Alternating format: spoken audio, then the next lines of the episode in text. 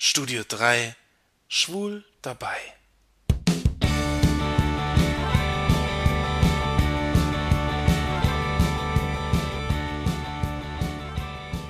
Was ist bloß in Russland los?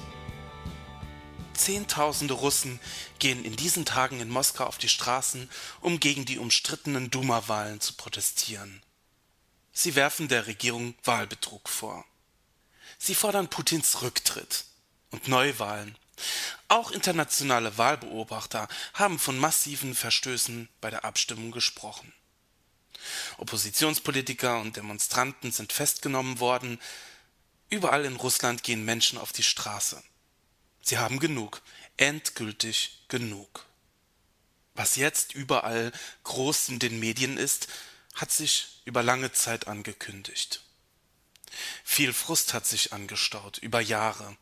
Frust gegenüber Unterdrückung von Meinungen und Ansichten, die wohl nicht erwünscht sind.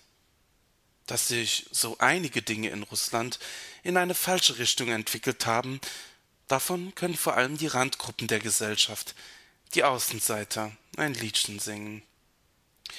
Negative Veränderungen in Politik und Gesellschaft, das spüren als erstes die Kleinen, die Außenseiter, die Randgruppen. Wenn ihre Rechte beschnitten werden und ihre Andersartigkeit gebrandmarkt wird, dann läuft etwas ganz und gar nicht richtig. Es ist ein Alarmsignal, dass die Demokratie bedroht ist. Das lehrt uns leider die Geschichte. Erst trifft es nur die Minderheiten, aber irgendwann auch dich. In vielen Ländern auf der Welt ist die Situation für Schwule und Lesben nicht gerade leicht.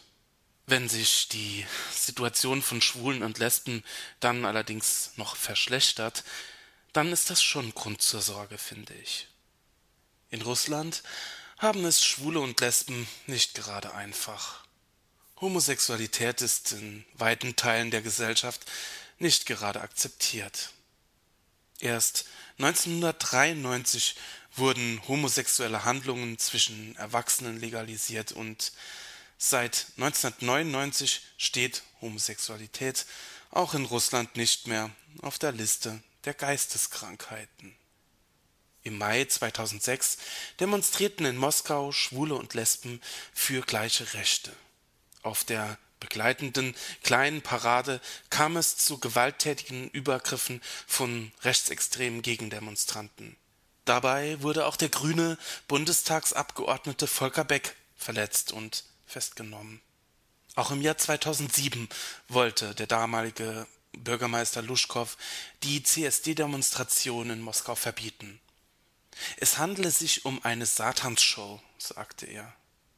Im Mai 2009 wurden bei einer Kundgebung von Schwulen und Lesben vor dem Eurovision Song Contest in Moskau etwa 40 Demonstranten durch die russische Polizei gewaltsam festgenommen.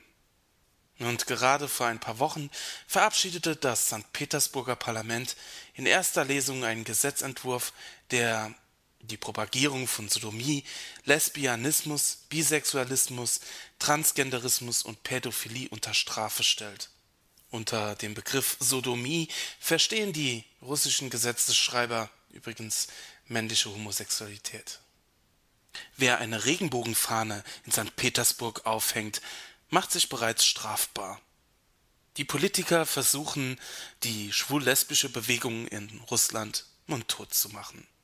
Doch, wie wir in diesen Tagen merken, lassen sich Menschen in der heutigen modernen Zeit nicht mehr so einfach mundtot machen.